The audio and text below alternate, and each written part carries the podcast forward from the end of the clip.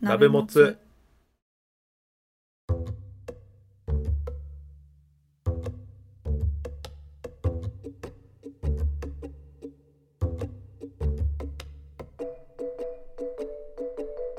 同じ鍋のもつを食うのお時間です今日は長編です関谷ですズーミンですよろしくお願いしますお願いしますあの予告通りね、おおーえー私の誕生日周りの話を少ししたいなとはい思ってるんですけど楽しみですねもう早速いきますね今は日い長いんではいはい まあまあズーミン今日気楽ですよね僕の話聞くだけでいいんで今日そうですねおはい酒片手に、そうそう今日ハイボール飲みながらね、ズ ーミンき話聞くだけの回なんですけどそうまあ皆さんも聞くだけで大丈夫なんですけどはい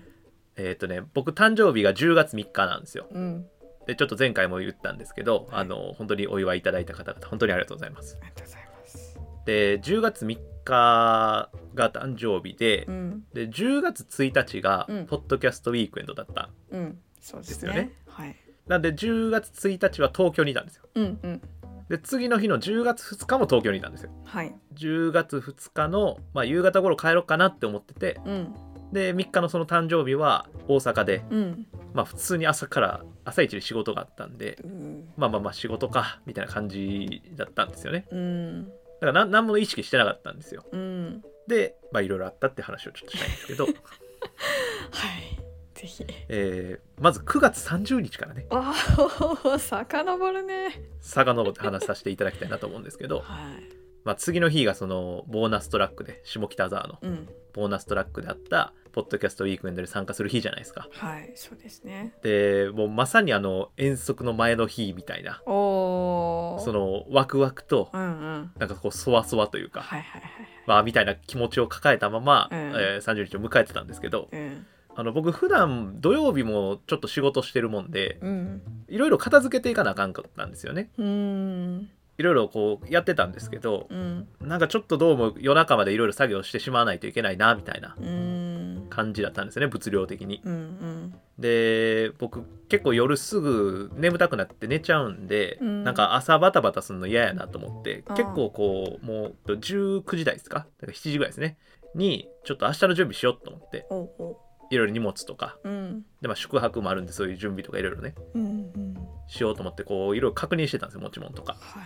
その時ふっと「あれゴリラ乙女の散らかしラジオお二人あ、まあ、てかお松さんポッドキャストウィークエンド来るんかな?」うんってなんか思っちゃったんですよね。はいはいはいであのこの回から初めて聞く方もなんか今結構いらっしゃるかもしれないし、まあ、新規の方今多分結構いらっしゃるみたいで。うんちょっといろいろ丁寧に説明していこうと思ってるんですけど今日うんうん当番組ではねたびたび言ってるんですけどはいそのゴリラ乙女の散らかしラジオってねあのポッドキャスト番組ありますけれどもはいゴリチラはい、ゴリチラのお松さんが僕大好きなんですよね。 そうですねな何を笑ってるんですかいやいや笑ってないです笑ってないですいやなんかあのーあんまりこう公言してる人っていないみたいなんですけど僕なんかかもう当たり前になってるんで全然言うんですけ ど僕大好きなんですねお松さんのこと。そうですよねでどんぐらい好きかっていうと、うんあの遡ることシャープ9で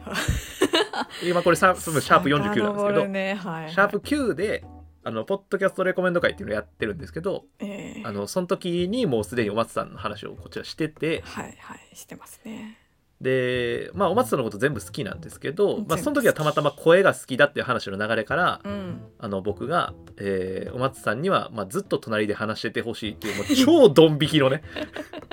超ドン引きの発言をしてるくらい。まあこれご本人もご存知なんで全然大丈夫、まあ、うん大丈夫じゃないかもしれないですけど大丈夫なんですけどまあまあそそれぐらい前からもうずっと大ファンでうん本当にだ大好きっていう話を番組では何度もしてるんですけどはいしてますねでまあなんかふと思ったんですようんなんかあお松さん来るんかなみたいなでこれなんでかっていうとうんこの番組でもまあ話してることなんですけど「心のすだじシャープ」っていう番組の中でお松さんのことが本当に好きなんだ選手権っていうのをやっててはいはいで僕がそれに選手として出場しててはいでその時にあのゴリチラのお二人のまあファンアートみたいなうんうん絵を描いたんですよね、うんでそれツイッターで上げて「えービッグラブゴリチラ」みたいなの書いてうんで上げたのがこう本人の目にも止まっていてうんですごい気に入ってくださってうんでそれをこうクッションカバーの柄にそうですよねびもっうくりし全部ましたもうね端から端までその絵にしておいたのね すごいことやんねそうそうすごいことなんですけど、まあ、そのご本人に届いてあでクッションカバーにおふたしていただいてお二人の家にあるんですよーうんでなんやったらそのクッションカバー見るたびに毎日思い出してくれてるらしいのねおおでもこれ俺が言ったんじゃないから本人が配信で言ってるから 本人たちが配信で言っててはいで、まあ、そういうことがあってうんでそのね絵のデータっていうのが、まあ、ツイッターであが上げた画像をうんそのままクッションの柄にしてくれてるんですけど、うんうんあれなんかツイッターで画像で上げたもんなんであれスキャンデータでああれデジタルで書いてるって思ってる方結構いらっしゃるみたいなんですけどあうんあれ手書きなんですよすごいね手書きをスキャンして、うん、えーツイッターで上げてるんでうん、原画があるんですよはいはいはいはいあのクッションのその絵を見た段階で僕もこの原画をプレゼントしたいなってずっと思ってたんですよ、ああうん、うん、そうそんなに気に入ってくれてるんやったらうん原画を見てほしいなと思ったんですよね、まあそうですよね1 7 8センチ角ぐらいの正方形なんですけおどーうんうん絵で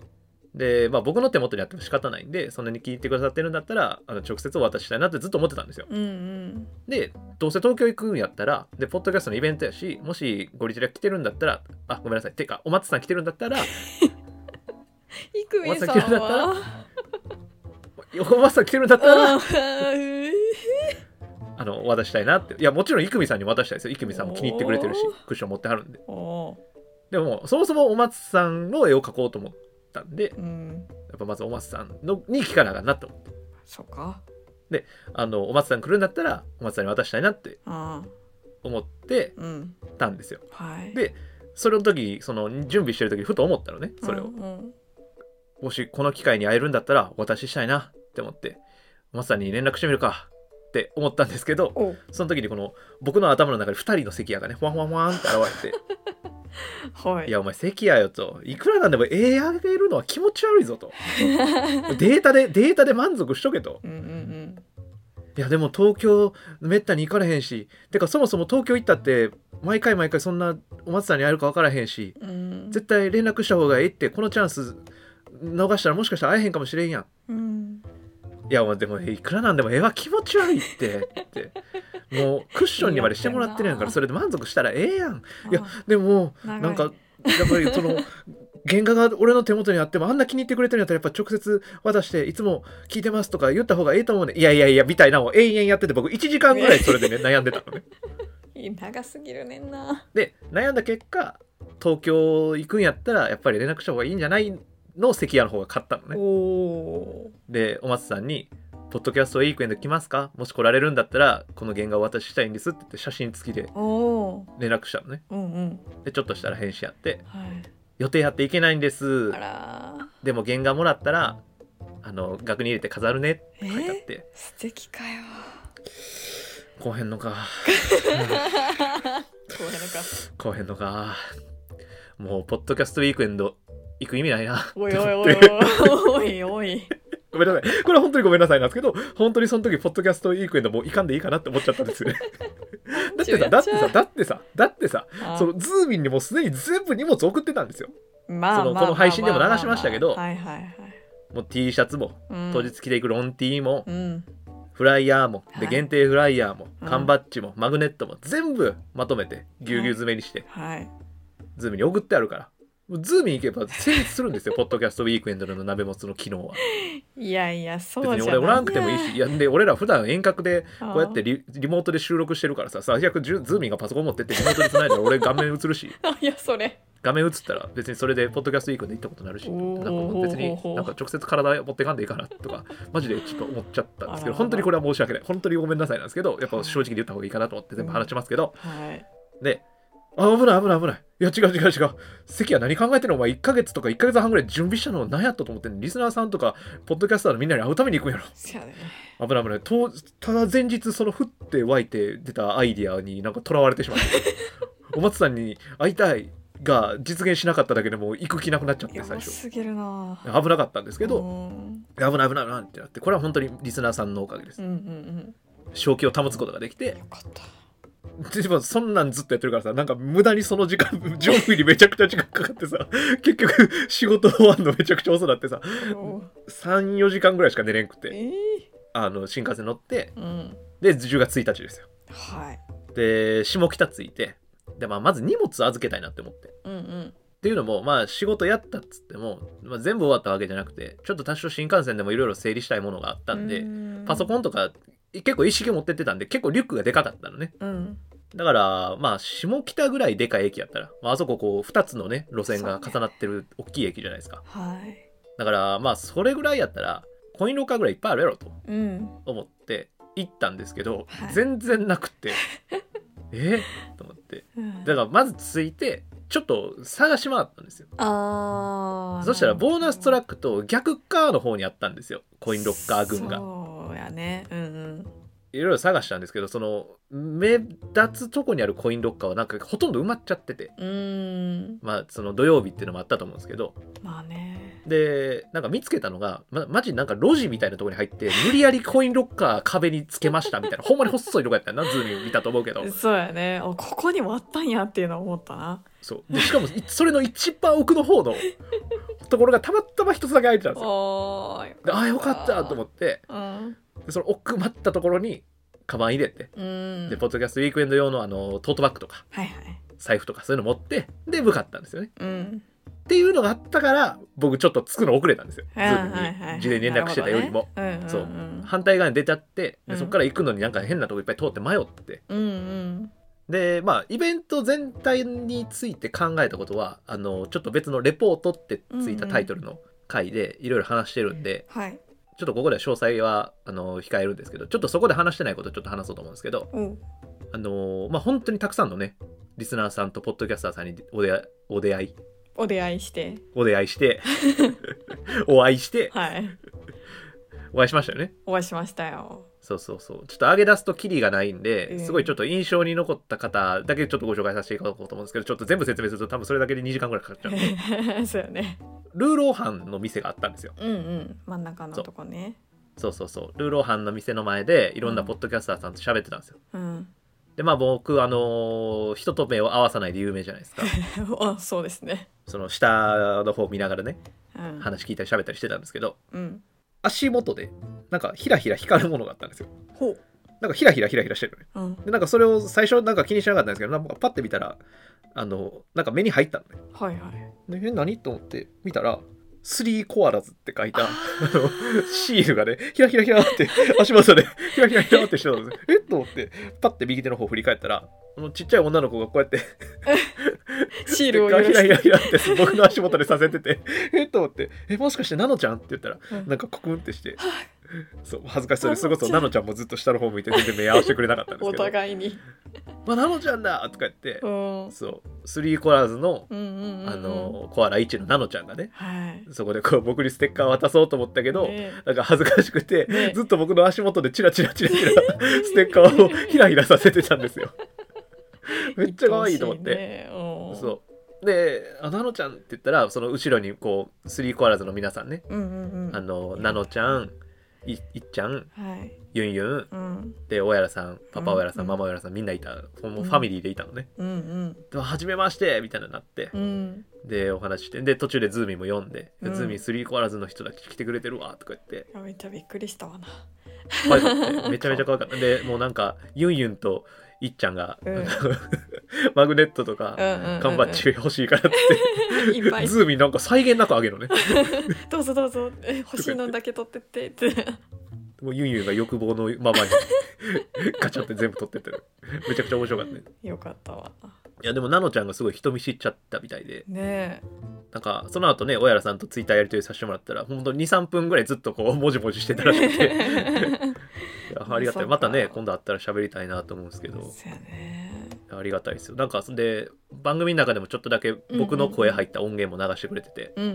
んうんそうそうよかったらまた聞いてみてくださいって感じですねスリコぜはひぜひで本当にまあそんな感じでポッドキャスターの皆さん結構声かけてくださってねいろんな人と喋ったりご飯食べたりとかうんうんしたんですけど、うんやっぱちょっとこれはズーミンに言わなあかんなっていうことなんですけどなんすかなんかズーミンのパートナーの人も来てくれてたじゃないですかあはいそうですねでなんかまずそのパートナーの人がねちょっと僕と背格好が若干似てる そうですね若干じゃ ないな当日に限ってはあふ服の色全部一緒だったのねいやもう双子コーデかなっていうぐらいそっくりみたいになってでたの ねだからそのズーミンと俺が2人でおるのと、うんズーミンとズーミンのパートナーが2人でおるのが全く見分けがつかなくてした そうあの人鍋もつなんちゃうって思われてたのねいやそうそうそう一回聞かれたもん「え関谷さんですか?」 ってや 聞かれたのかい違います」違いますってなるやろ、うんであとなんか途中であのズーミンの友達とズーミンが一緒に回ってる時もあったんですけうど、んうんその人あのロン毛でメガネであそうですね白 T でした黒だったんですけど、うんロン毛メガネと一緒に歩いてる時間があったんですよズーミンが。そうですねあれもまたさ俺じゃなくて なあれも鍋もつって思ってる人絶対お んの まあ確かにロン毛メガネやから帽子もかぶってたし関そう谷かそらうロン毛メガネ帽子やそうそうロン毛メガネ帽子ですよ確かにの人とそ二うかも人で歩いてるからさうんちょっと本当にそういうのを気をつけた方がいいんじゃないっていうのはすごい思 ってて絶対ロあなんかまあおー最悪ズーミンのパートナーの方の方はうんあのもしかしたらちょっとそう思わなかったかもしれないメガネかけてないしうんうんうんでもそのロン毛メガネ帽子は俺の容姿知らない人からしたら100あの人関谷さんやって思うのよ思うなそれはそうまあ、ただ僕と違うのはすごい長身だったってとこだけなんでそうですね大きなそこのポイント知らない人は多分あれ声かけなかったサイレントの方とか、うんうんうんなんとなく知ってる人はみんなあれが鍋持つだった人だと思何も考えてなかったけうど本当に確間違かった印象を植え付けてるなポッドキャストウィークエンドでって思いながらあそっうか思思ってましたけど そっかすいません、はい浮かれてたわ楽しくて まあでも本当ズーミンのパートナーの方はねポッドキャスターさんたちともすっごい仲良くしてて そういつの間にか溶け込んで話してて普通に喋っててポッドキャスターみたいになってたから ちょっと回してたしな話あそう なんやですごいなんかまあフランクな方じゃないですかあーそうねそうそう僕と全然違うタイプがそうなんか雰囲気が若干似てるんですけど考あえてるここととかも似てるけど似てる似てるそのコミュニケーション能力に関しては全く別物なので そうそうだからむしろあっちが鍋ボツ鍋ボツの音声だけで聞いてる人からしたらあっちが鍋ボツって100%思うのね俺がめちゃくちゃ喋るし危ないことをしてしまったわ そういやでもまあズーミンがあのパートナーさんのことすごい大好きなんだなっていうのはなんか見てて思いま したよかったですああもうなんかめちゃくちゃ距離近いやん はいそんな近かったっいけやその後なんか俺と2人でベンチ座るタイミングあったんですけどめちゃくちゃディスタンス取られて てえー荷物あったやんえーと思ってなんかさっきのパートナーの人との距離感全然あまあそういうことかって思そっういうてことかまあまあまあまあそりゃそうかって思って そっまあかでもよそのやっぱ好きな感じがすごい出てて僕は微笑ましく見てましたけどいかったですいやよかったですやまあでねあそうそうあともう一個あったわそうそうこれズーム知らん情報ですけどおおあの僕ポッドキャストウィークエンド内であの、うんうんポッドキャストウィークエンドがツイッターのスペースでやってた生配信で僕ちょっと喋ったんですようんうんうんインタビューされてあ知知ってますあいやなんか噂で聞きましたあ噂で聞いたんですよ めちゃくちゃ滑ってて滑ったんやな同じ鍋のもつを食うっていうのを56回言ってます同じ鍋のもつを食うだけの関係でっていう話をすごいしてるんですけど、うんうんはい、まあでもそうやってあのすごい服用しときましたありがとうございますそんな知らないところでそうそうそうだからすごい良かったですねまあポッドキャストウィークエンドはまあそんな感じでうんまあ本当は話したいこといっぱいあるんですけどちょっとあのまだまだ話したい ことあっ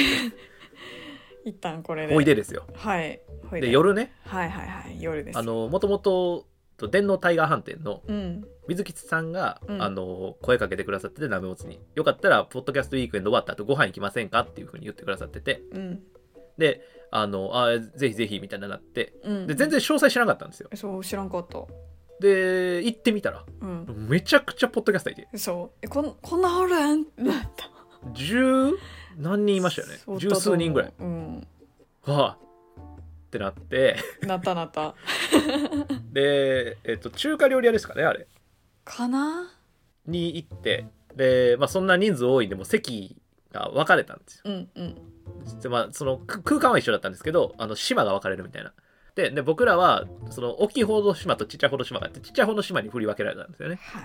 まあだからいっぱいいすぎてほとんどそのちっちゃい島の人たちしか喋ってないんですけど、うんあの世界変世界変態大全の大輝さうん大輝さんいたねが隣に僕はいて、はいで僕いて隣が色物ラジオのモノコさんだったんですよね。ね京都から来てはってそうそうそう。でその向かいがジェイズバーのミッキーさんで,、うんうんでその隣がズーミンで、はいえーその隣がスカシウマラジオの林くんだったんですよはい私で途中まあ席替えとかもあって途中スカシウマラジオの2人、うんうんでいや鍋もつの2人で、うんミッキーさんモノコさんみたいなうんうんうん座席になったり、まあ、途中で肋骨パキオのパキラジオのパキオさんとかも来たりねしてまあいろいろ喋ってたんですけどうん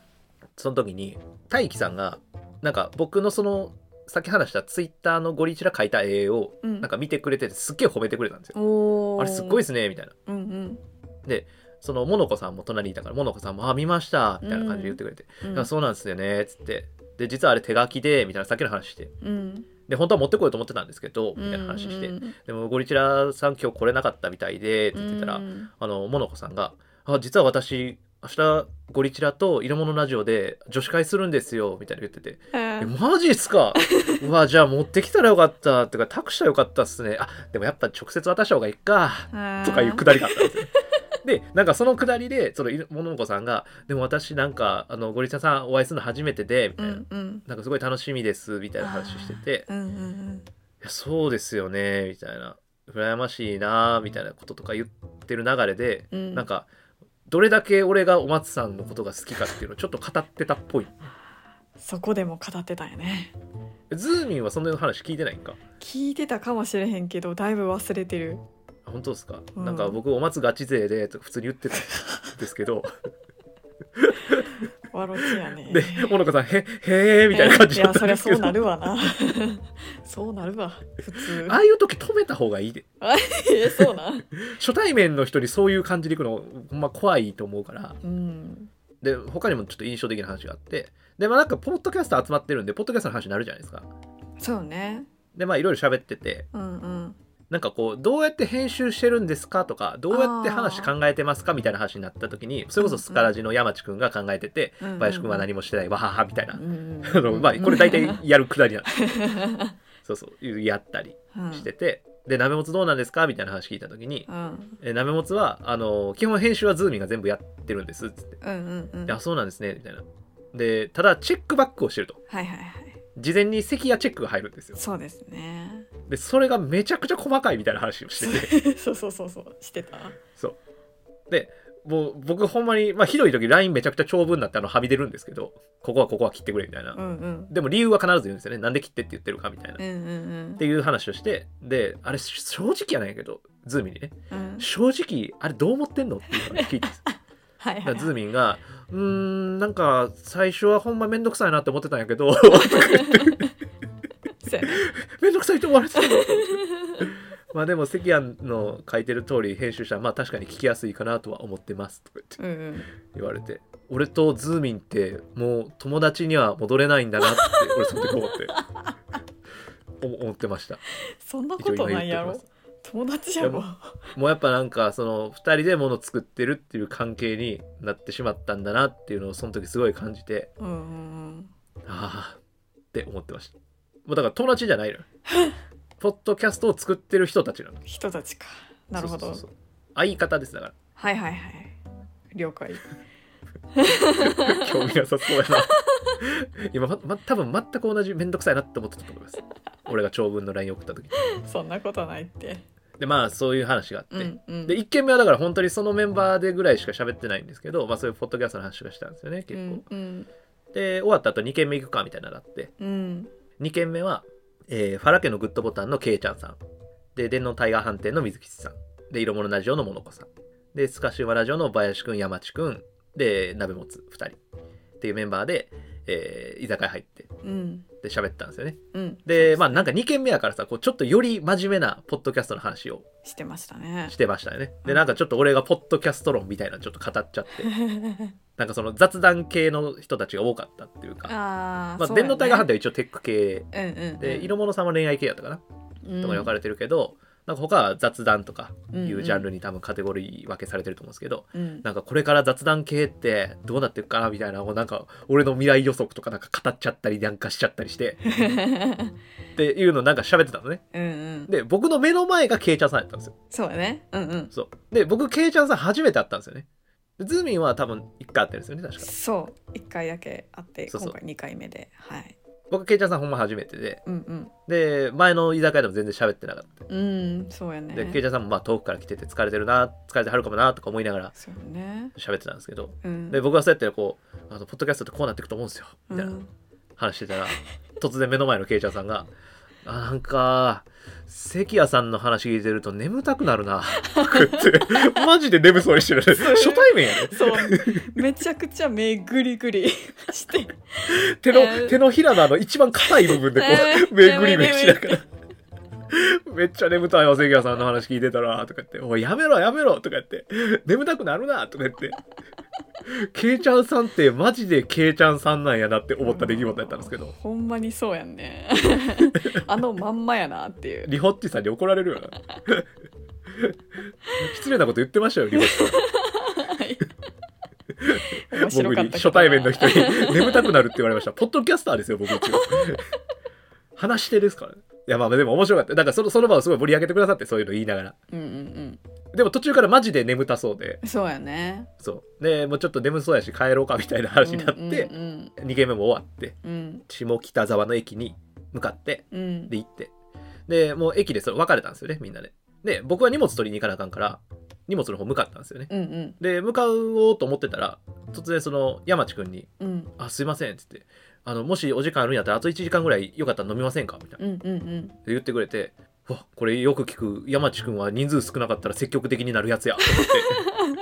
よく聞くじゃないですかそういう噂よく聞きますよそうであのあほんまなんやと思ってじゃあ、うんじゃあでも行こう行こうってなって、うんうんまあ、せっかく僕もねわざわざ遠くから東京来てるし声かけてくださったのめっちゃ嬉しかったなねうんっていうのもあってうんでだから3軒目ねねで今度なんか台湾料理屋さんみたいなはい行きましたねはい入ってでまたそこでねうんもうポッドキャストの話をするんですけどねもうあの要はすごいですよその鍋もつとスカーシウマラジオのこの2組でうんコラボしてるみたいな 感じで、なんかカウンターもねなんかこうカウンターの席やったんですけどこう L 字 でねほんまにこうなんか普通にパーソナリティ同士で喋ってるみたいな座席の組み方で面面白かっかったよね、うん普通に喋っててでそれこそまあポッドキャストの話とかたうんあのしてたんで結構密に意見交換してなんかスカラジのお二人が結構ね鍋もつ聞いてくださってるみたいでまあ僕らもね、うん全部聞いてるんですけどスカラジは聞いて。ますなんかもっとカルチャー系とかそれこそサブカルとか詳しいと思うんでそういう話もっと聞かせてほしいですとか、うんなんかもっといろんなこんな話を掘り下げてほしいとかなんか結構意見をくれてうんそうそうこの回はもっと関谷さんにこんな感じで話してほしかったとか、ま、マジで こう熱い感じでなすっげうえん山地君とかがめっちゃ喋ってくれて、うでんなんかそれもスカラジみたいな感じでなんか林君が「そうそうやな」みたいな感じでうんうん相づちする感じでもうなんかマジスカシウマラジオそこで繰り広げられてるみたいな感 じでめっちゃ面白かったしなんか言うてもまあ僕らより結構年下の2人がねうんなんかこうそういう感じでし真剣に聞いてなんか鍋もつこうやったらもっと面白くなると思うみたいな感じでうんうんいろいろ意見くださったのめっちゃ嬉しくてうんで僕なんかからしたらもともと二大巨頭って言ってゴリチラスカラジってい二や大巨頭って言って昔話したことありますけどってそうよ言ってる人たちとこんなんやってポッドキャスト談義できるってめっちゃ嬉しいじゃないですかうんでめっちゃ熱く僕もなんかいや俺もあの時はもっとこんな風に喋りたかったんなみたいな感じとか結構言ってたと思うんですけどはいはいはい気づいたら寝てたんですよいやほ んまに怖いですよねここんな楽しい時間ある のに俺ほんまに気づいたらふって寝ててでそう目覚めたんですよねえっうんてなってうんよう寝とったわどんな感じでしたなんかちょっと眠そうにしてるなーっていう感じから急にカクンってなって まあ山地さん曰くあのエンジニアが寝てるみたいな格好をして腕組んで な腕組んでちょっと椅子にこうもたれかかる感じで頭だけ下向いて寝る限界エンジニアが深夜2時みたいな感じそのうこれマジでめっちゃ急に電源切れるんですようん来たってうーんみたいな だってめちゃくちゃ楽しかった今バーって喋ったぐらいめちゃめちゃテンション上がってうんちゃんと話も聞いてたし全部覚えてんのよ言ってくれたこと、うんでも急に記憶がブラックアウトしててもうなんかいかれてるんかなと思って行かれてるかもしれへんななんかね、これね、あの、まあ、限定本件でも実は似たような話してるんですけど、そうや ね僕ね、 そうあやれ、小学校の時からなんですよ。いやずっとやったらもう仕方ないな小学校の時に友達家に遊びに来てたのね。うんうんで、普通に楽しく遊んでたんでですけど、気づいたら夕方っていうか暗くなってて、おうおうえおうと思って、え友達はって言ったら、いや、あんたが寝たから帰ったで、 あんたが寝たから。いや、関谷君が寝ましたって言って帰ったらしい友達。で、俺マジでやばいと思うね、ほんまちょに。やっちゃう。なんか限界くんね突然プツンって電源が切れるんですけどあーただ復帰が早いから1時間も寝てないでしょ僕そうやね30分あー30分から1時間なりやったと思う、うんでもまあ終電はもうなくなっててね僕はでわあどうしようと思ったけどでズーミンは歩いて帰れるしまあなんかスカラジのね2人もそのままあのとどめとくわけにもいかんしもう帰ろうと思って荷物持ってうんうんでまあ別にタクシーとか使えば帰れるし、まあ、最悪僕街歩き好きなんで歩いて帰ればいいわと思ってうん駅行ってねで声声色か探そうって思って行ったらシャッター閉まっててえっと思ってシャッター閉まってるいやそっか駅ってシャッター閉まるかまあそうかと思ってでまあコインロッカーそこあるし行こうと思ってコインロッカーでそのいっぱい僕が一番最初に下北の駅着いて見つけたはいあのコインロッカーいっぱいになってたコインロッカーのとこは行けたんですけどさっき言ったみたいに僕が入れたコインロッカーなんか変な路地みたいなところに入った奥まったところにあるんでそれシャッターの奥やったんですよ。 うんまあ取れなかったよ ねえそんなことあると思っ ていやいや終電逃す人もおるやんコインロッカーでとうん思っうんうんうんてでえマジでとか言ってもうなんかみんなクスクス笑ってるんですよもうその中で「えもう関谷さん荷物 取れへんくなってるじゃないですかとか言って」いやちょっと待ってちょっと待ってそんなことある?」とか言って「ちょっと別の入り口から行こう」とか言ってそれこそ2階に上がっそてうそうそうあの別の入り口探すんですけどなんか別のあの横格子型のショシャッターとか閉まってて 「いやいやセキュリティえっ?」 で山地君がなんか「いやいや東京の駅のセキュリティなめないでくださいよ」とか言って「いやマジで?」とか言って「えもうどうする?」とか言って「もうじゃあカラオケ行こうカラオケ」とか言ってうんうんうん「俺歌うまいから聴かせたるわ」みたいな 変に自信があるんでねそういやうまいっすよでカラオケに行ったんですよええマジ大学生みたいなことしてるんですけどほんま3に軒行 って終電逃したからカラオケ行くっカラオケてで、まあ、この辺からはあのスカラジでも話がされてる話なんですけどうんうんうんちょっと関谷目線で話しますねうんうんで、まあ、それこそカラオケ探してたその本当にあのラブホの入り口みたいなそうそうそうこそこれマジでカラオケか ううんみたいな感じの入り口でで山地君がカタカナって階段上がっていってくれてうん「ちゃんとカラオケでした」みたい な「ラブホじゃないです」とか言ね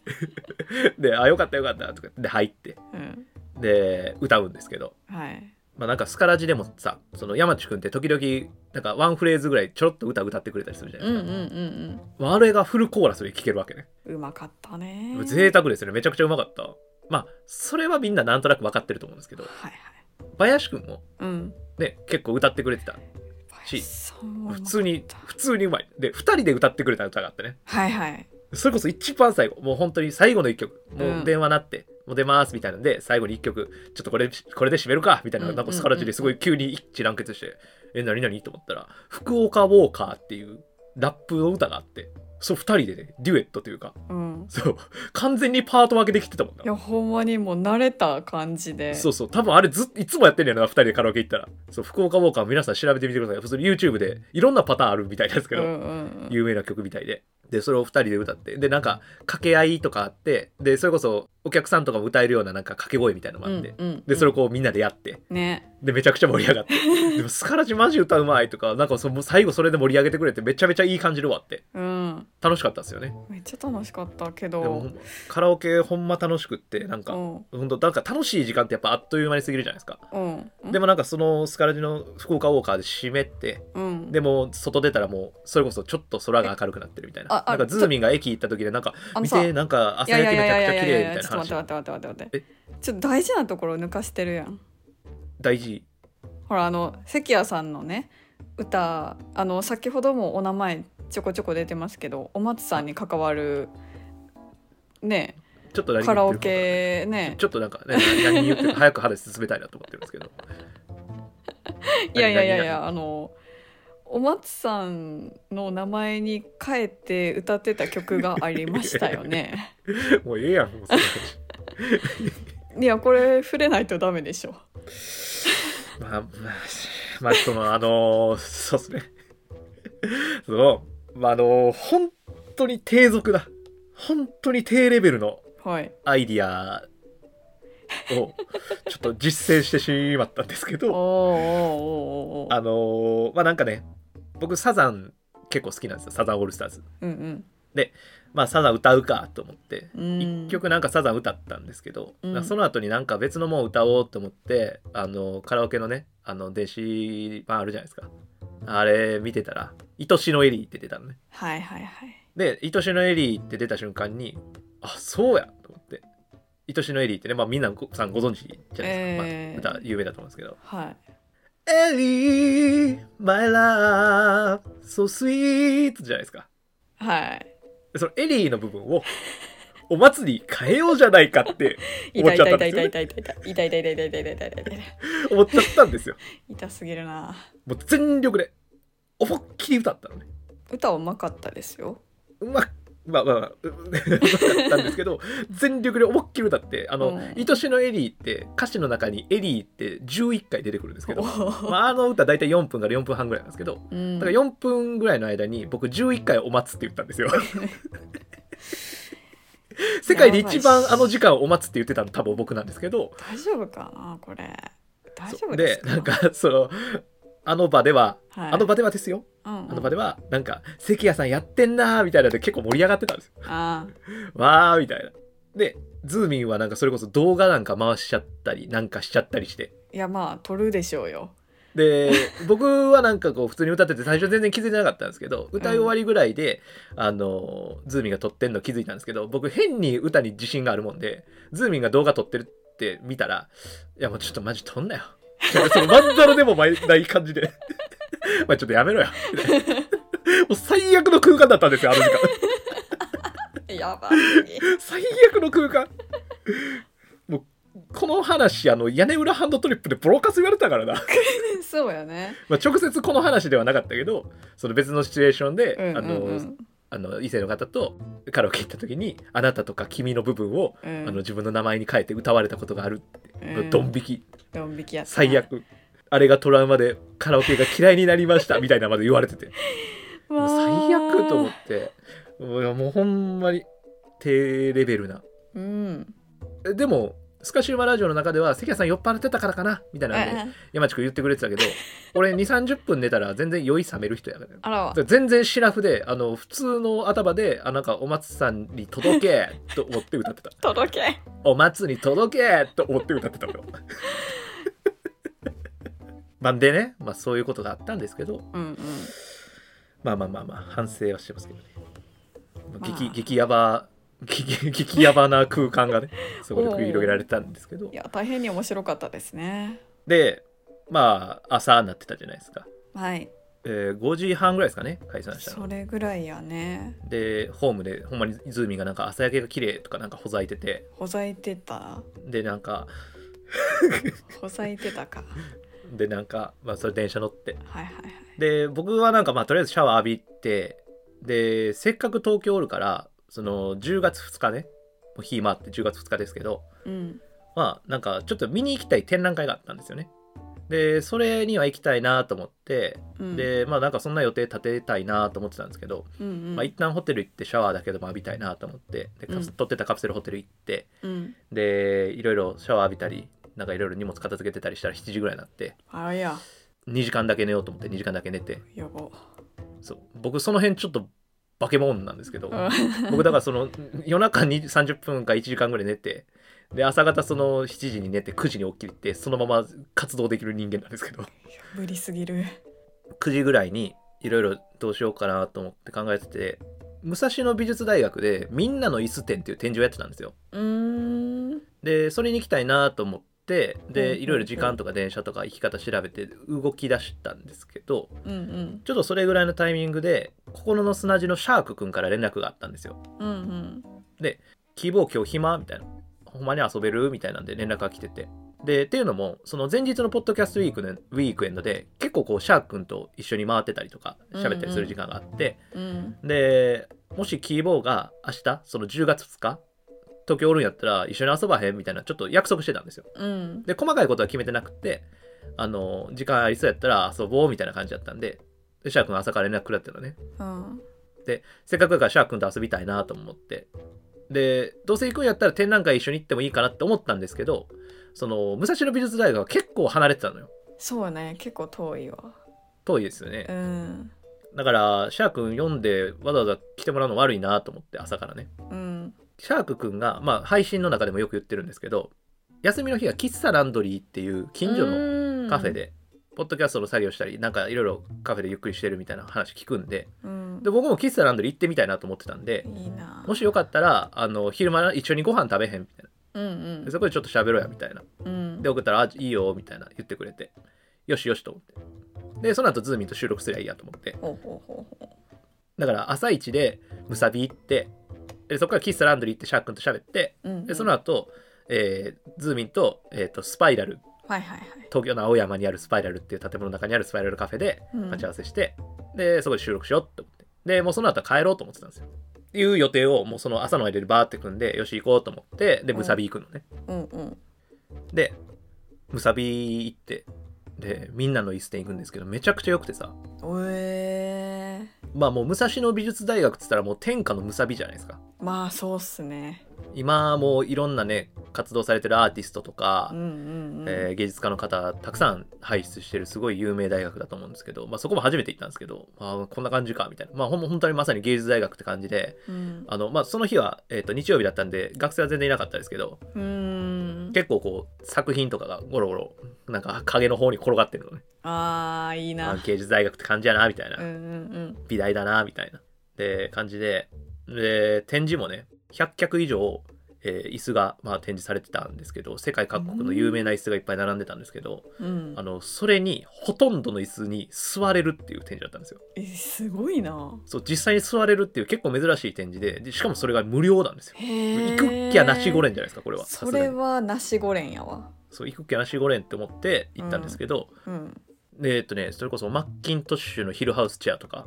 建築家なんですけどリートフェルトっていう人のレッドアドブルーチェアとかねす座ったこと、見たことあったんですけど座ったことはなくて、うーんもう座ってあこんな感じかみたいなとかあと一番びっくりしたのはね僕あの倉俣史郎っていう人のミス・ブランチっていう椅子があるんですけどうーんこれ、あの3000万から5000万円するのねえー、でそれを普通にピュンって展示したってまあさすがにそれは座ったらダメなコーナーだったんであーすけどでも結構至近距離で見てすごいないややっぱ美大すげえってなってでだから本当に一人で見てたんですけど結構テンション上がってね、うんうんそうそう楽しかったんですけどうんうんその足で本当にシャークに会いにキサランドに行こうと思ってバス乗ったんですけどちょうどバス乗ったぐらいでねあの LINE 見たらシャークから連絡が入っててうんでなんか写真と一緒にその LINE が送られてきてうんででその LINE がねシャークンとお松さんのやり取りを切り取ったスクショした写真だったんですよ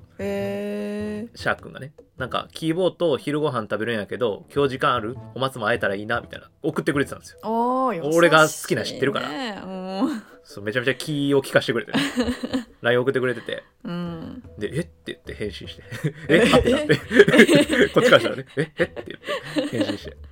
ででもあの昨日ねそのうんうんうんモノコさんから聞いたみたいに、うん今日は色物ラジオとうんゴリチラが、まあ、女子会してるとランチしてますっていうの知ってたからそうやってあのお松さんもそういう感じで返信してきててでなんかか「関谷何時までいるのかな?」みたいな書いてきてでシャー君それでそれを受けて「え希望何時までおんの?」みたいなあーってきてて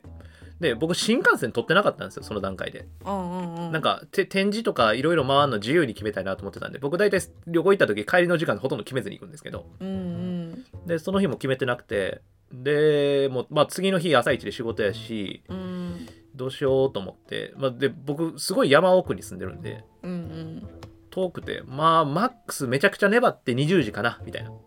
あ20時の新幹線乗れればいいかなみたいな感じだったんですよーうんうん全然最終の電車ではないんですけど大阪までので20時かなみたいなやってたら OK って言ってシャークも来てて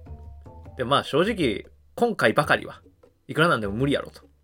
うんてか無理じゃないですかその当日にでこれまでは1回ですね一回あったんですよそのお松さんに会うタイミングがあーあったじゃないですか、そうね僕らはもい昔の配信で話してますけど、あありまのしたね時はなんか1週間ぐらい猶予があってでたまたま日が空いててあ会えたんですけどうん今回当日言うてるからうんで昼間飯食ってる色物ラジオさんとはいはいで絶対無理と思ってでもうシャークには申し訳ないけど期待してなかったんですよねうんうんてか期待して会えなかったら一番最初に話した状態に僕がなるんで、そうですねあ、もう来る意味なかったなってはい思っちゃうんでマジでもうなんか人間性に欠けてるんで 僕はいやーそうそうって思っちゃうからもうその時ほんま期待せんとこって思ってうんうんでシャークにはありがとうと思ってたけどまあっていうことがあってでまあほんまに無理やなと思ってで結局実際そこから連絡なかったんですよねシャークからお松さん返信あったみたいなうんうんで、まあ、シャーク君ありがとうと思って。で、シャークにも実際会って。で、喫茶ランドリーに行ったんですけど、はいえー喫茶ランドリーは本当に良くてね、でなんで行きたかったかっていうと、まあ、喫茶ランドリーってこう界隈では結構有名なんですけどうんあの僕実は大阪でカフェ兼ランドリーの室内デザインをちょっと関わった経験があってへでそこのオーナーさんがわざわざカフェとかランドリー一緒にしてるのはあのそういう喫茶ランドリーがすごい好きだからっていう理由だったんですよね。ほーでその立ち上げランドリーのか立ち上げに関わってるのが田中素子さんっていう方なんですけど、うんうんうん、あのその人の講演会とか聞いたりとかお話ししたことがあるみたいな話をしててでそういう地域のコミュニティになるよコミュニティの場になるようなみんなの居場所になるような場所をあの作りたいんだみたいな思いを聞いててでそれで、まあ、設計自体は別のとこやってたんですけど室内のデザインで僕やらせてもらっててうんうんあ室内色彩のデザインとかねちょちょっと他の細かいこととかも手伝わせてもらってたんですけど、まあ、そんなんもあって実物みたいなってずっと思ってたんですよ。うーんでシャークンがいるっていうのもポッドキャストで知ってたからあすごいいい機会やなと思って行ったんですけど、まあ、本当に良くてねへなんか、まあ、ほとんどシャーク君としか喋ってなかったんですけどなんかパッと見た感じでこう結構いろんな人が自由に作業してたりもう本当にカフェとして利用してる人もいたりランドリーの方を利用してる人もいたりあーいいでな喫茶店の人もあのスタッフさんもすごい気さくな方でうんうでん散らかってるんですけどとか、まあ、言ってはったんですけどなんか本当に物はすごい溢れてるんですよ。へでーもしかしたら見る人が見たら雑多だなって思うかもしれないけど僕からしたらめちゃくちゃなんかよく使われててすごい愛されてる場所なんだなっていう感じるようなものの置かれ方をしてたのね。うんでシャークにもそんな感じでなんかすごいめちゃくちゃいい場所やねみたいな。で「おーみたいなシャーク言っててうんうんで、まあ、シャークんともそのまた「昨日どんなんやった?」とかあのポッドキャストウィークエンドの話とか、まあ、そもそもポッドキャストの話とか結構2人でねうん密にカレー食いながらおーいそういそう時間やね結構語り合ってうんでなんか途中とかなんか俺ちょっとそのスイッチ入ってるからなんかか壁にバーって本がそれこそ平積みしてあったのねこうよ横に積んであるの平積みって言うんやけどうんうんバーって平積みしてあってでそれの本パーって見たら菊竹清則って人の「カーカタカタチ」っていう本があるんですけどほうそれ見つけてこの「カーカタカタチ」っていうのはあの建築の設計理論をこう考え方をえうん示した本で、みたいなこれ「カーカタカタチ」っていうのは、まあ、ひ全部ひらがななんですけどうん「カー黒丸」「カー肩黒丸形」みたいなタイトルなんですけどうんうん「カーは」えっとコンセプトとか、うんうんなぜこれを設計したのかっていう趣旨みたいなうんで「肩はどうやって作るかうんそれをどういう手法で作るか構造はどうなのかみたいなそういう型おで形は、えっと、か型を、えっと、踏まえて現れる建築の形だっていう言ってるんですよ造ー形うで,、んでそういうふうにか型形っていうふうに、えっと、設計の段階っていうのは分かれるんじゃないかとで逆に形か型で認知形を最初認知してでそれをどうやって作ってるかっていうのが分かってで最後にコンセプトが分かるっていう認知は逆の方向だみたいなことを書いた本なんですよねうーでんそういうふうにあの建築っていうもののあり方を説明した本なんだけどぼ俺はなんかこれがめっちゃ好きでうん今日ここの喫茶ランドリーしてきてなんかすごい思ってここはなんか人の居場所になってるなって思ったんやけど、うんうんなんか俺はバー場所居場所っていうのをすごい言っててうんでいう話をしだして、おおで今ズーミーがしてたみたいな顔をしてたシャークをバ ーンとしてたバーっていうのはあうのん場所がなくてもコミュニティだけが、えっと、成り立っててうんでそれこそポッドキャストとかもそうかもしれんけどうん場所がなくても成立するコミュニティがあってうんでもそれがあのリアルな空間を持つと場所になるうーんそれが場所だと思うで、えー、とそれがどうやったらいい場所になるかっていうとこの喫茶ランドリーみたいにいろんな人の思いが積み積み重なって場所が重なり合った結果誰かの場所が重なり合った結果居場所になっていくんじゃないかなって思ってるねうーんとかっていうめちゃくちゃ熱い話したのね俺 でもシャークもほんほんみたいな感じだったそうさすがにそうそううでまあそれぐらい俺は楽しかったのうんで本当に楽しい時間ってあっという間に過ぎるからあっという間に過ぎてじゃあなんうかんキーボードそろそろ出なあかんちゃうみたいな言われてうんうんシャークに「ああそうやな」とか言って「よしじゃあ行きますか」とか言ってなんかシャークも立ち上がって 「えっ?」と思って「えシャーク君も来る?」とか言って言ったら「うんおお行く行く行く行くそうやけど」み たいな行く感つじもりやでけそうどそう普通にズーミンと一緒に収録しようと思ってるところにシャークも来ることになって いやでも嬉しかったんですよ正直うんうんなんかもももっと喋りたかったのよ俺ああよかったシャーク君と一緒にあのズーミンが待ってるとこ行くんやけどうんその喫茶ランドリーから駅までさ結構道いろんななんかポイントがあってさ、うんうん、それごとにシャークが説明してくれるのよ、へーなんかここの公演はさなんか朝ラジオ体操とかコロナ禍ずっとやってて俺もたまにそこ参加しててんなみたいなこと言ってくれたりとか「あマジで?」みたいな「めっちゃいいやん」とかう、んうんうんでこの辺の建物がなんか最近こんな風に移り変わっていったとか、うーんでここのお店めっちゃうまいねんとかそういうそういうとか、まあ、ここ俺もよく使っててたまに DJ やっててみたいな話とかさおーいいなで俺散歩めっちゃ好きやからさそういう話してくれる人めっちゃ好き でシャークンと歩くの楽しいと思っあてあーいいいいコンビやねでそのまま電車乗るんやけどさでうん俺ら同じ大学やんかシャうーんクンと、うんでシャークンとその昔の大学の話とかもしたりしてさうんうでもんずーっと喋ってるのシャークンとでめっちゃ楽しくてさ仲良しやねであっという間にだからあのスパイラルに着いたのねはいでズーミン泊まってでじゃあカフェ行きますかってなったんやけど、はいあのまずスパイラルカフェが閉まってたのねそうですねまさかのこれ結構関屋あるあるなんです けど行こうとしてるとこよく縛ってるんですけどはいそうなんかその日はて展示会というかそう なやんねかイベントみたいなのやってて、うん本来スパイラルカフェがあるところも展示場になってて、うんまあ、そういうとこも好きなんですけどね、まあ、そもそもその僕はそのスパイラルっていう建物が好きって話をまあちょっと以前の配信でもしたんですけどうんそういうフレキシブルにいろんな使われ方するっていうのも結構好きなんですよ僕、うんうんいつも行くたびに表情が違うんでうんおすすめスポットなんですけど、でまあスパイラルカフェは地下1階でやってますみたいな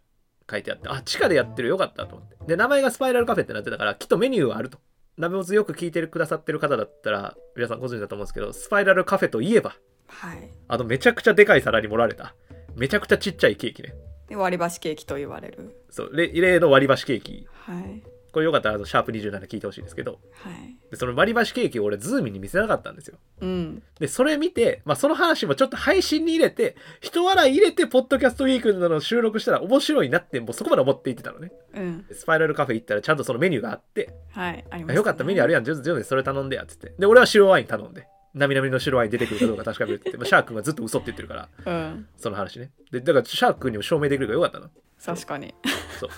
で、まあ、だからそれぞれ頼んで、みんな、いろんなメニューを。で、ズーミンの割り箸ケーキが一番最初に出てきたんですよ来ましたね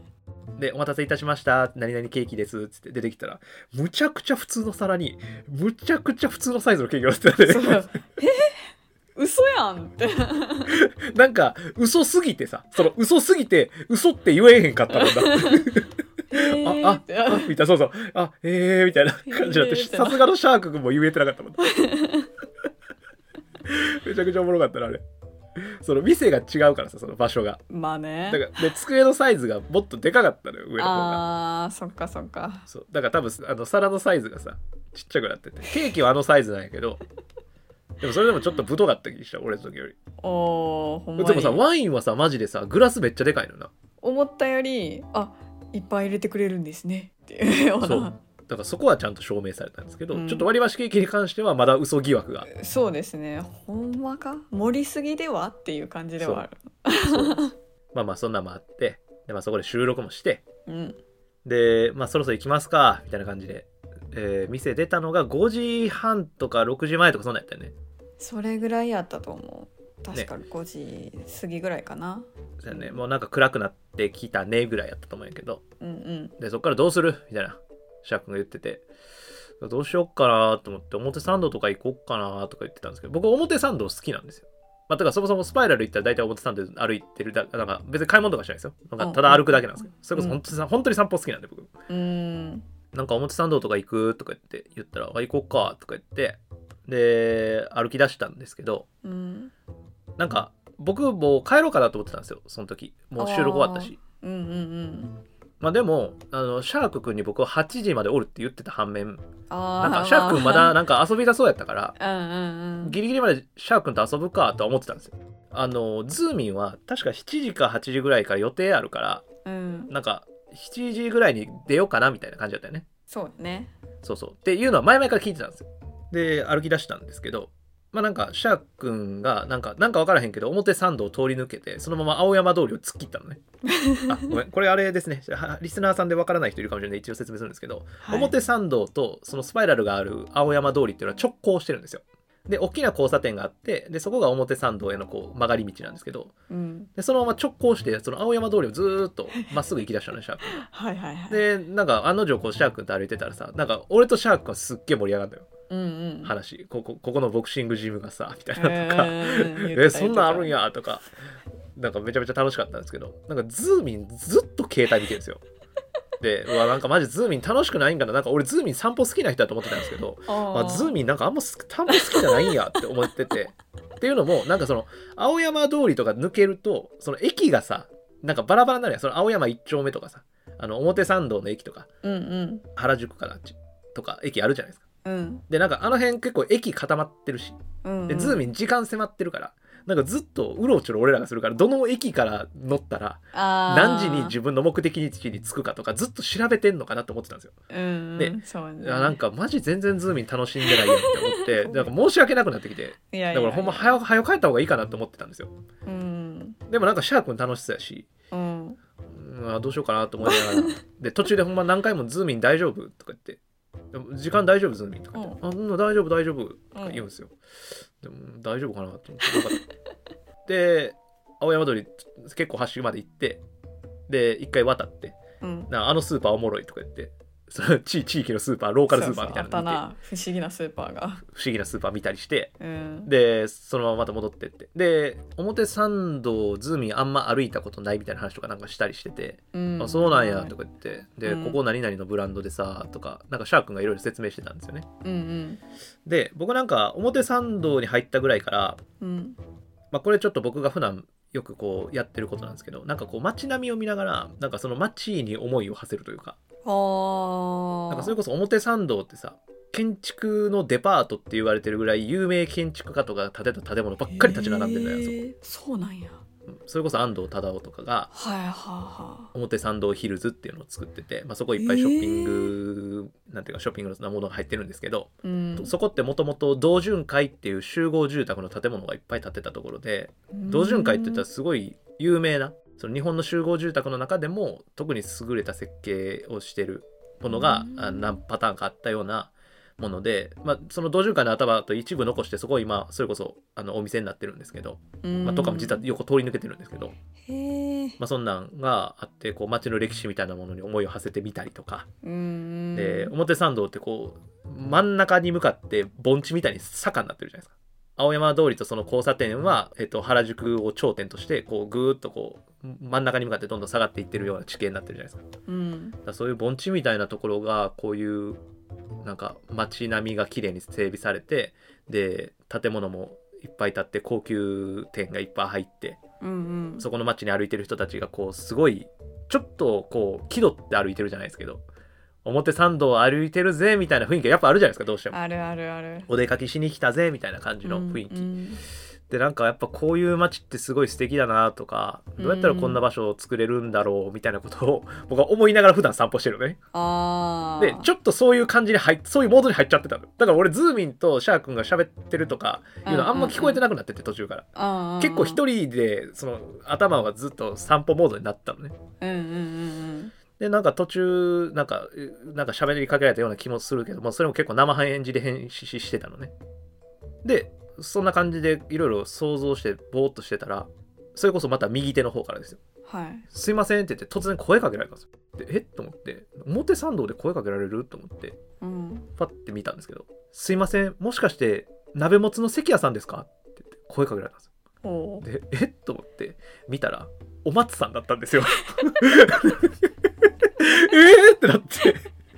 ほえお松さんやええ何と思ってそしたら「まあびっくりしてる」みたいな言ってお松さんが喜んでて「えどういうこと?」ってなったらもうその後すぐにあの後ろの方から「色物ラジオ」のお二人色姉と、えー、モモノノココさんさん色姉さんとモノコさんとうん郁美さんゴリちゃんの郁美さん出てきて「うんドッキリ大成功!」とか言って。 はーい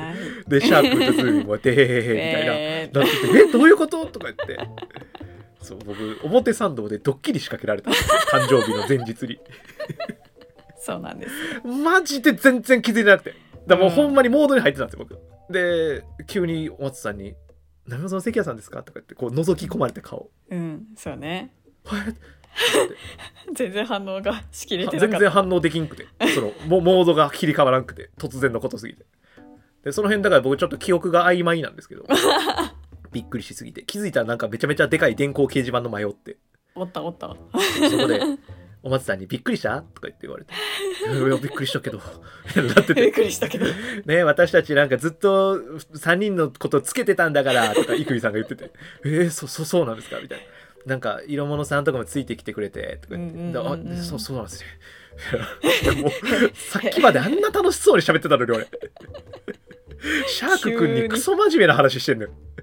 収録もなめちゃくちゃ喋ってやってたのに「あえはいえー、っとどうしよう」とか思ってでなんかもうすっごいそっち側は盛り上がってたのねドッキリ仕掛けた側は。うんで要はこうシャークくんが回り道してたのもそのタイミングを見計らってたのねどこで会うかみたいなとか。そうですそうですそうでズーミンがずっと携帯いじってたのはみんなと連絡取り合ってあの今この辺にいますみたいなうんやってくれてたんですよねそうお松さんと連絡を密に取ってました取り合ってくれてたんですよねはいでしかもこれ考えてくれてたのがどうもお松さんだったんですよねびっくり、うんあびっくりじゃないドッキリドッキリを考えてくれてたのがどうも発案者がお松さんらしいんですよはいえと思ってまあ多分きっかけはシャークくんなんですけど連絡したのがあそうでも多分その後にお松さんがドッキリしようみたいな話になったたんだと思うんですけどその辺ちょっと分かんないですけどーうんでも多分お松さんですねうんでもすごいお松さんがすごい喜んで食ってくれてて「で へえ」とか言って「 はい本当にありがとうございますとか言ってなんかもえうー俺もなんかうまいこと本当にそうやねえこれちょっと正直言うけど俺ほんまにめちゃくちゃびっくりっていうのもあったんやけどうんあのお松さんの、まあ、僕声めっちゃ好きじゃないですかうん「すいません波本の関谷さんですか?」って言われてお松さんが俺の顔を覗き込んだ段階で「あお松さん!」ってなったんやけどと同時にびっくりと同時に「可愛いってなったんやんか ドッキリ仕掛けてるお松さん可愛いってなって俺その可愛いとびっくりのなんかせめぎ合いでうまく反応できてなかったんやけど そんそうそんあなのことなんやか可愛いってなんだろうっていう回前回配信してねすごいなんか変な感じになってたんですけどあの本当にお松さんは可愛いんですけどぼ僕の僕の基準で可愛いなんですけどで別物としいてやべ別別物としてというか別もうあの物で可はなく愛いんですけど全部可愛いんですけそうどですよね存在がもう全てありがとうという感じですそうなんですけど、はいでその人からびっくりを仕掛けられてるってごめんドなんッかキびっリくりって言っ ちゃうなびっくりしてたからびっくりって言っちゃうんですけどびっくりを仕掛びっくりを仕掛けられてるんですけどけ間違いではないでお松さんめっちゃ楽しそうにしてたよなあの時ずっとうーんニコニコニコニコしてしててあって可愛いってなっててずっとでその後でもなんかそそれぐらいの本当に僕その辺ちょっと記憶が曖昧なんですけど、うんうん、うん、あるとある瞬間からめちゃめちゃ記憶がはっきりしてるんですけどほういつから生見さんが僕にね「なんか関庵昨日スカラジとカラオケ行ってたんでしょ?」みたいな言われて「でえなえなんで知ってるんですか?」って言ったら、うんズーミン見たら「いやあの動画送らせていただきました」はだってマジかこいつって思ってごめんねこいつとか言ってここいつとか言ってほんまごめんやねんけどうんマジかこいつってなってうん俺がおま「おまつマイラブソスイート」って歌ってるやつをはい1分半ぐらいある動画をお松さんに送ってるらしいのよねこいつあ違う違う違う違うね生見さんとシャークさんにしか送ってないえでもお松さん見てたのお松さんはおそらくシャークさんかいらやっていうかさそのシャーク君に送ったら拡散するの分かってるやん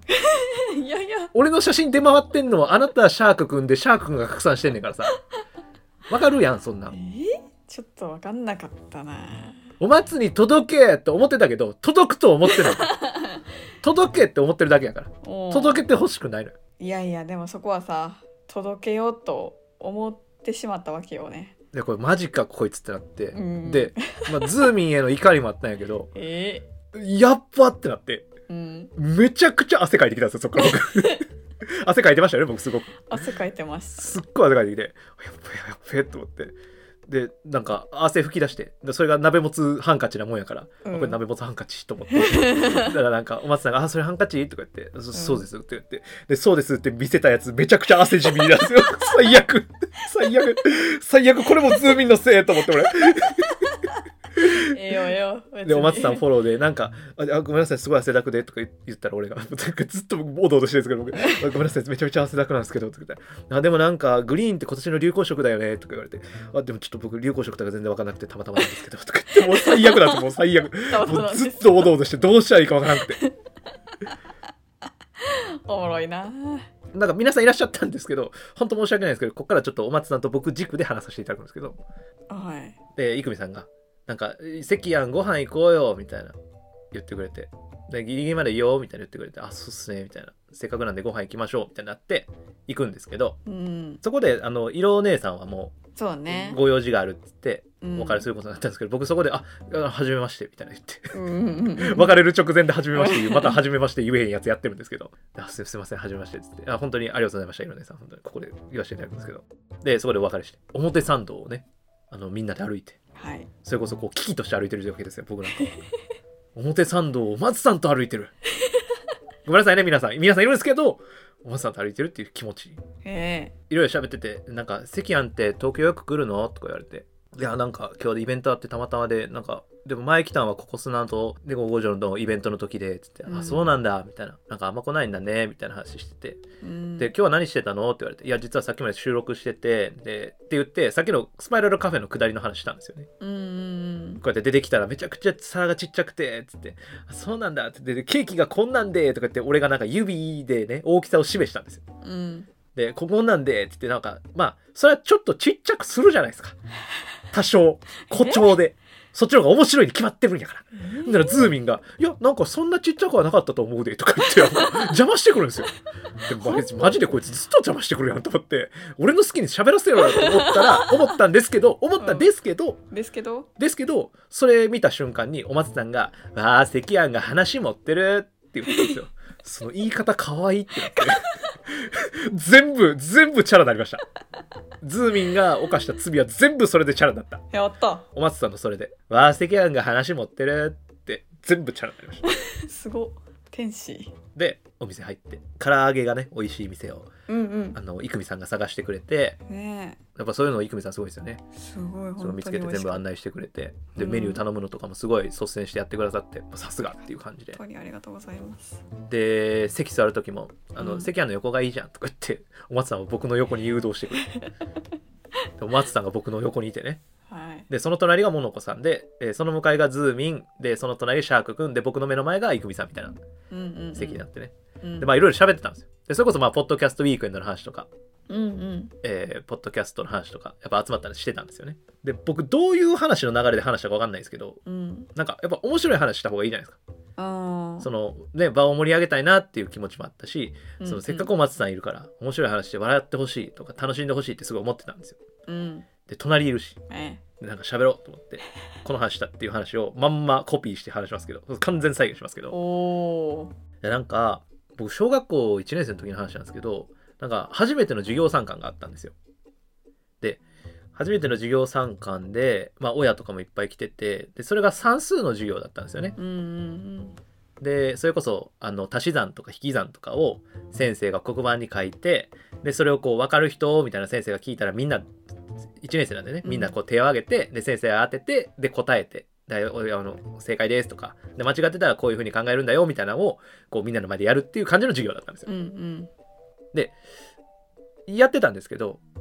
やたら先生が簡単な問題出すんですよ。うんうんうんそれこそもう僕らは2桁の引き算足し算とか全然できるのに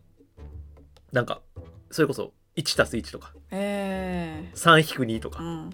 むちゃくちゃ簡単な問題出してでいつも手上げへんような子とかもこう手上げてでなんかそういう子当ててあで答えてもららってみたいな感じの授業だからその授業参観用の授業をやってるんですよね。はいはいはいはいで、まあ、僕は授業参観用の授業とかまでは思ってないけどめちゃくちゃ違和感があったんですよその授業のやり方に。うんうんもっと難しい問題いつも出してるやん先生って思っちゃったんですよね。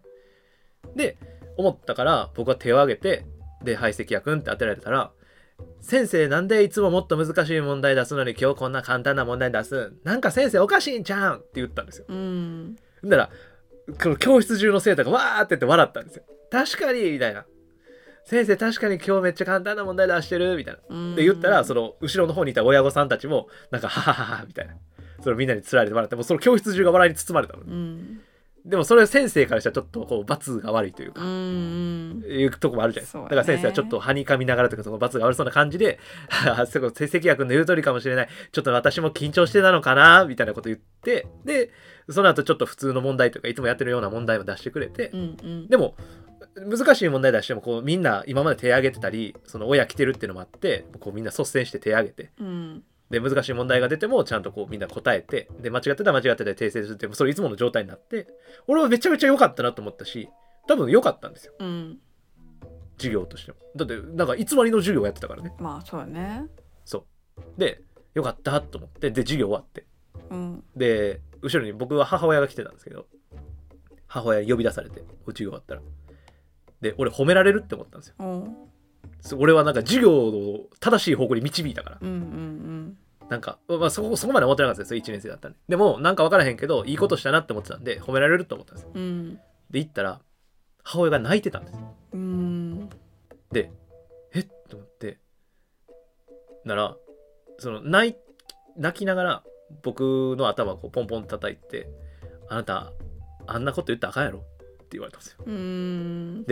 それはそのあの涙をなんかもう僕は親の顔をこう見上げたら泣いてたんですけどもうやっぱなんかか悲しいというか恥ずかしいというかうんすっごい複雑な感情を表情に表して泣いててであんなこと言っちゃダメでしょって言われてうんえって思って俺褒められると思ったのにいいことしたと思ったのにみんな笑ってたのに先生もいつもの授業に戻したのになんでどうしてってなってうんなんかずーっとそれについて1年生の時ずーっと考えちゃってで結局なんか自分が正しいって思ったことが相手を傷つけてしまうこともあるんだなっていうことをすごいその時思ったんですようんいいろいろ考えた結果ねうんうんその時一瞬では分からなかったけどでもしかもその傷つけてしまったであろう、まあ、その親がなんでそんなこと言ったのかとかなんで泣いてたのかとか僕は真意分からないんですけど聞けなかったんでうんびっくりしすぎて、でも多分傷ついてたと思うんですよね親はなんかあ自分の息子がこんなことを言ってるっていうのは多分親目線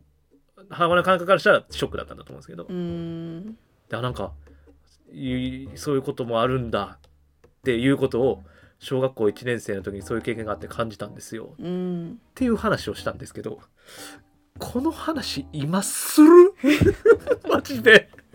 俺びっくりして自分でなんでこの話してるんやろあれ途中から途中からね途中からあれ俺この話結末してるこれやばいぞこの話絶対面白くないと思って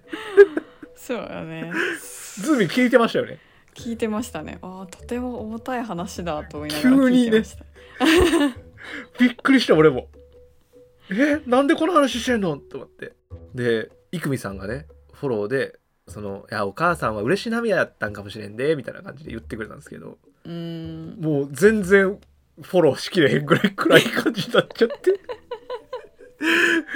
ドッキリ仕掛けてくれたんですよみんな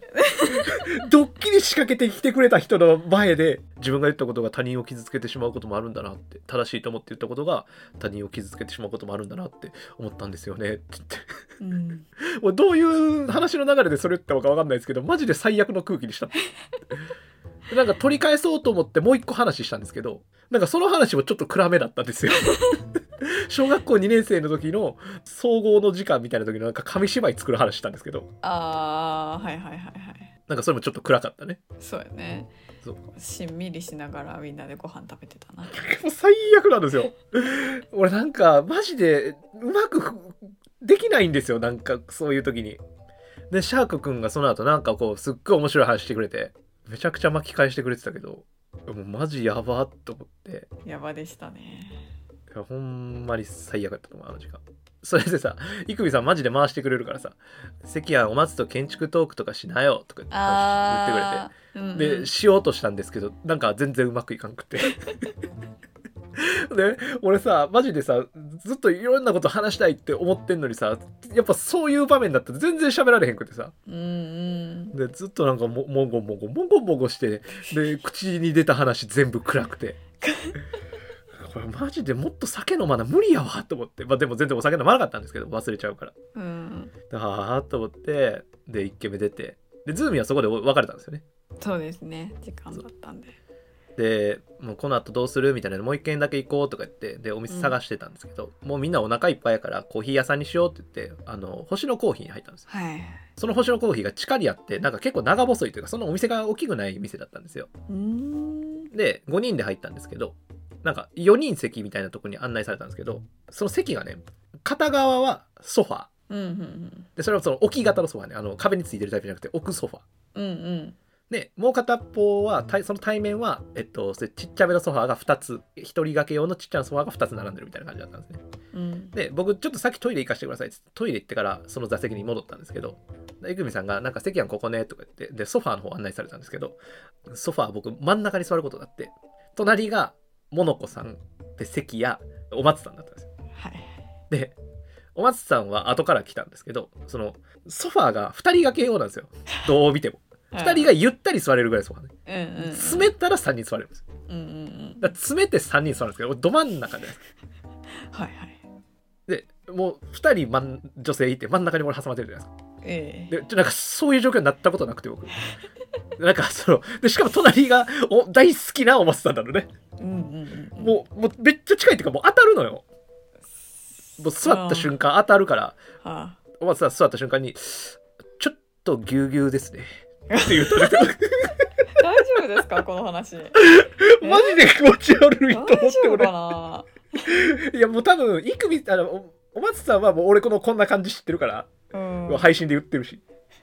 知なんか聞いてるからねこれお松さん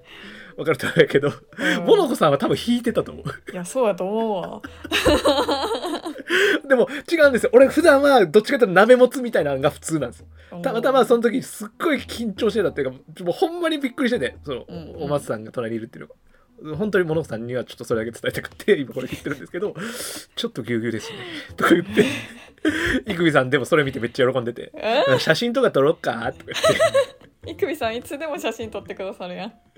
そうで写真撮られておうその後まあ喋ってたんですけど突然生見さんが「っていうかちょっと話変わるんだけど」って「はい」っつったら「関やん明日誕生日らしいね」って「おめでとう」とか言って急に祝ってくれて「おいおあありがとうございます」とか言って「さっきズーミンからなんか連絡来てさ」とか言っておう「関やんが誕生日ってさっき知ったんだよ」とか言って言っててそれズーミンさすがやっぱできるやん動画送らずにそれ先送れよと思ってまあでもまあナイスって思ったよさすがにあそれナイスって思ったあよかったよかったそうであのそれ聞いてでみんながこうわーって言って「えー10月3日誕生日なんだ」って言ってお松さんが言って「あそうなんですよ」っつって「10月3日誕生日で」っつって「えーじゃあ覚えとこう」とか言って携帯急に触り出してやば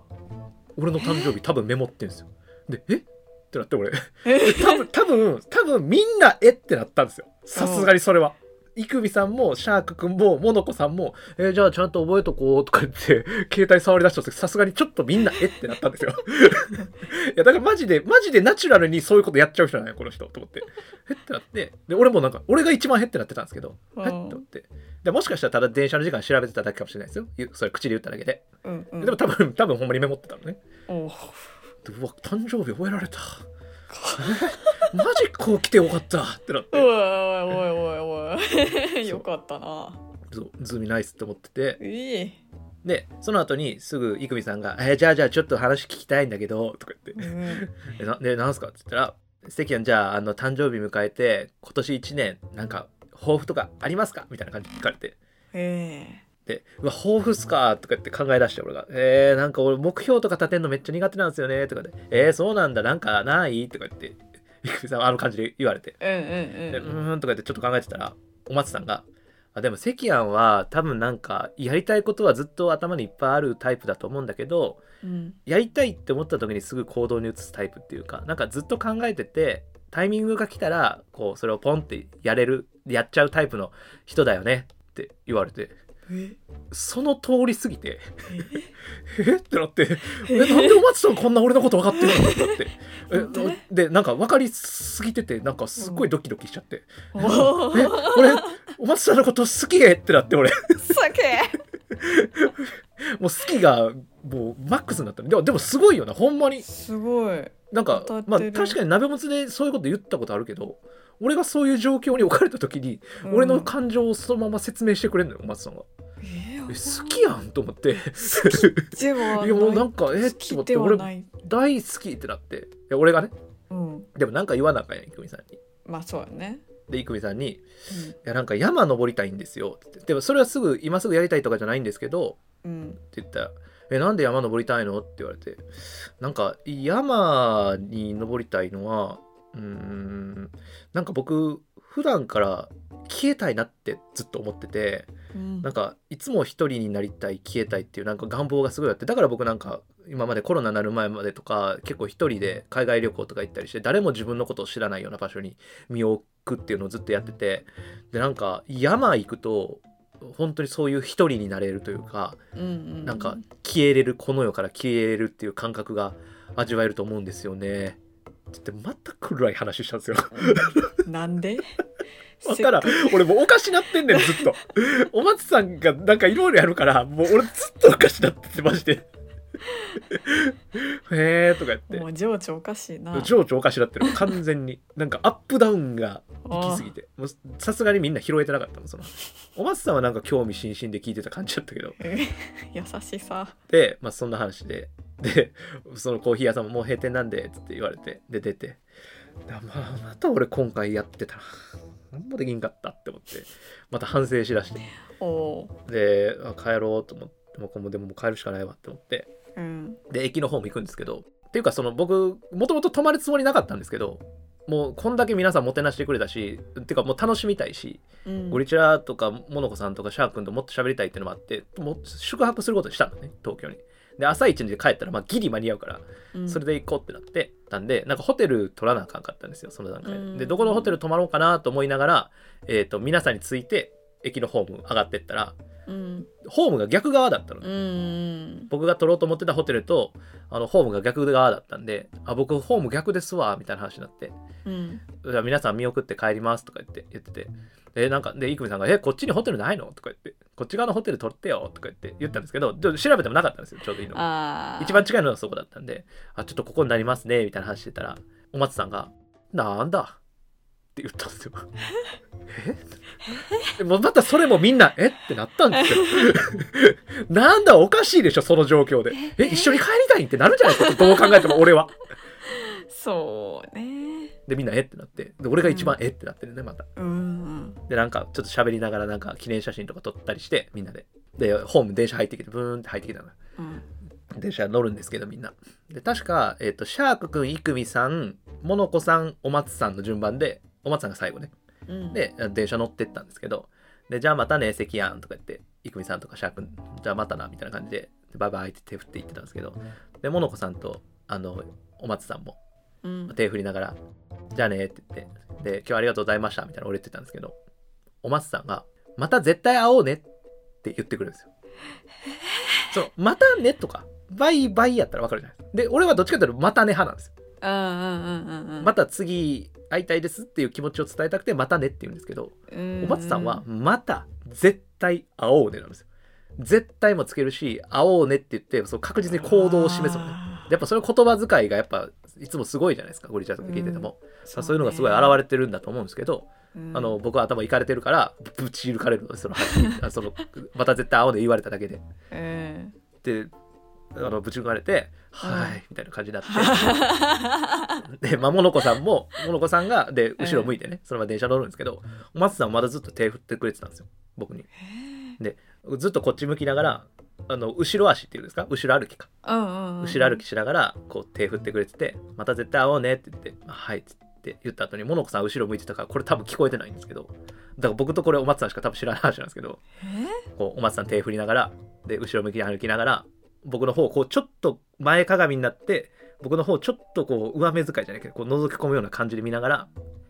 「弦が弦が待ってる」って言って電車乗ったんですよ。で「えっ?」てなって。で電車乗ってからもずっとお松さん手振ってくれててで俺もなんか放心状態でずっと手振ってて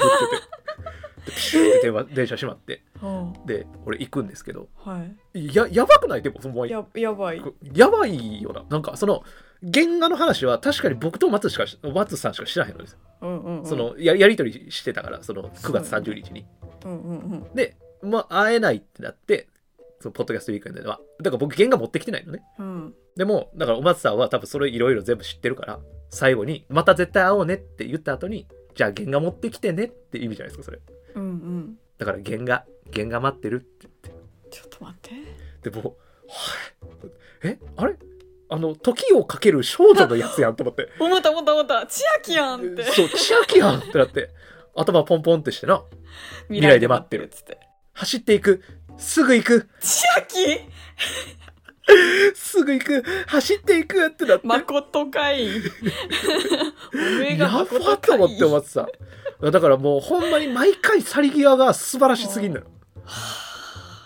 いややっぱほんますごいと思うおばさんみんなゴリチラに恋愛相談送ったらいいと思うほんまにそうねその落としたい異性がいるんやったら生見さんお松さんに相談したらいいと思うもう俺100%落ちてんもんそうやねいやあれいやそれ言われて落ちひんやつおらんと思うねんだよなおらんおらんおらんおらんもう一連通じてまた改めて僕はお松さんのこと大好きになってるわけじゃないですかああそうですねでも多分皆さんも思ったと思うんですよそれは好きになるわな、だからみんなドッキリしたらいいと思うしあおおうおうみんな誕生日聞いたら「あじゃあ覚えとこう」って言って携帯触ったらいいと思うしおううん変える方向違ったら「なんだ」って言ったらいいと思うしうんそうやね全部真似したらいいと思う確かにお松さんのやることを全て落としたいなっていう異性がおる人は全部真似したらいいと思う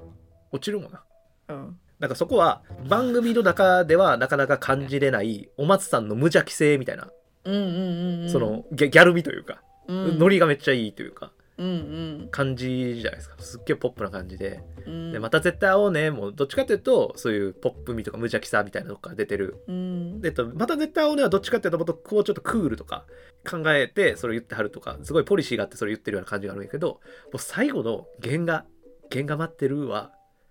もうクールの方の松さん確実に約束を取り付ける感じやば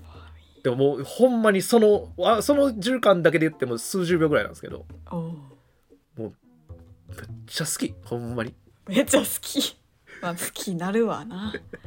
めっちゃそれは好きになって好きるわなまた大阪に戻ったっていう話なんですけどああ上半身ない状態で帰ってきたんいかやなあのね今回はピュンって感じでした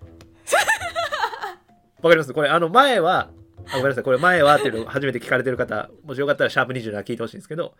前はあのバーンってはいもうぶち抜かれて上半身が吹き飛んだっていう話をしたんですけど、うん今回はもう原画原画待ってるって俺にしか反応せえへん言葉やんかだからもう俺のハートのピンポイントでもう毛細血管とか全部すり抜けてもうハートのここの核打ち抜かないといけないみたいな ピンポイントでレーザーで打ち抜かれてるから俺一瞬撃たれたか分かってないピュンってピュンってレーザーで撃たれてああ俺撃たれたか分かってないからちょっとだけ歩いて途中であ血が滲んできたあ俺松さんのこと大好きってなってるパターンですこれおもろいなほんまにでもすごいわほんまに松さんすごいなすやごい人やほんなまにお松さん一筋でよかったってやっあぱあ今回も思いましたね心臓にあまり よくなよいろしくないぶち抜かれすぎてるから俺ほんまにいそうやね持たへんねやほんまにお松さん会うたびにドキドキさせる俺をわてかまあまあもうもうだからもうなんか準備できひんかったし今回もその おドッキリで来たしそうほんまにねめっちゃびっくりしたしなんかあの「びっくりした」が可愛かっためっちゃ言い方ほんまに嬉しそうに「びっくりした」っうんて聞かれて「可愛いってなって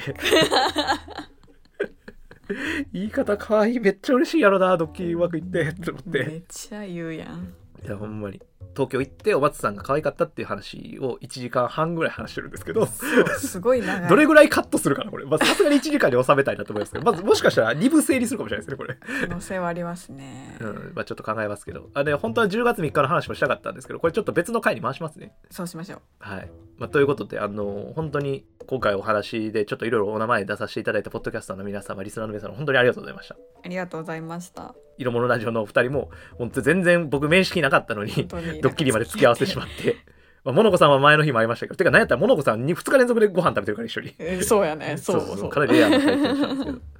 やでもちょっと本当に僕がポンコツすぎて全然喋れなくてあの本当に気持ち悪い人だなって思ってると思うんですけどあの実際はこれぐらいあのすごく面白おかしく喋れる人なので うんそうそうそうすごいちゃんとした人なんですけどちゃんとした人うんなんですけどあの本当にありがとうございましたっていうはいありが本当とうござにいましたあ最後に本当にあのお松さん大好きですっていうのと歌だけは聴かないでくださいっていうあの歌ねなんかもしかしたら本当に出回ってるかもしれなくて本当にお松さんにも届いてるかもしれないんですけどあのもっと上手いんですよおーんあの本当にカラオケねあれもう後半の後半で歌ってるから声がねちょっと出てなくてあのもっとうまいんですよいやでもあのかすれかすれ具合がいいといややっぱちょっと音程が合ってない俺的にはもっといけると思ってるんでもっとうまいんでじゃあもっと一番いいそうマックスのやつを油の乗ってそうるマやつをックスのやつを聞いてほしいのよああでそれもお松さんの名前に変えて歌うとまあこれお松さんが嫌じゃなかったらそれでもいいです けど いやそのほんまに嫌やったらやめますそうですねいややめるっていうかその本来やるべきじゃないんやけどまあそうですね屋根裏ハンドドリップ今日たまたまスペースやっててその話出てなんか関谷さんが替え歌してたっていう話をしてたんですけどうんうんまあ人によるよねっていうのを言ってくれてたんで優しいもしかしたらあの関谷さんだったら大丈夫なのかもしれないみたいな話をしてくれてたんでうーんもしかしたらそれでもいいかもしれないですね。じゃあということで本日の「生お使い」もこれにてお開きにしたいと思います。はいでは皆様お手を拝借よーっ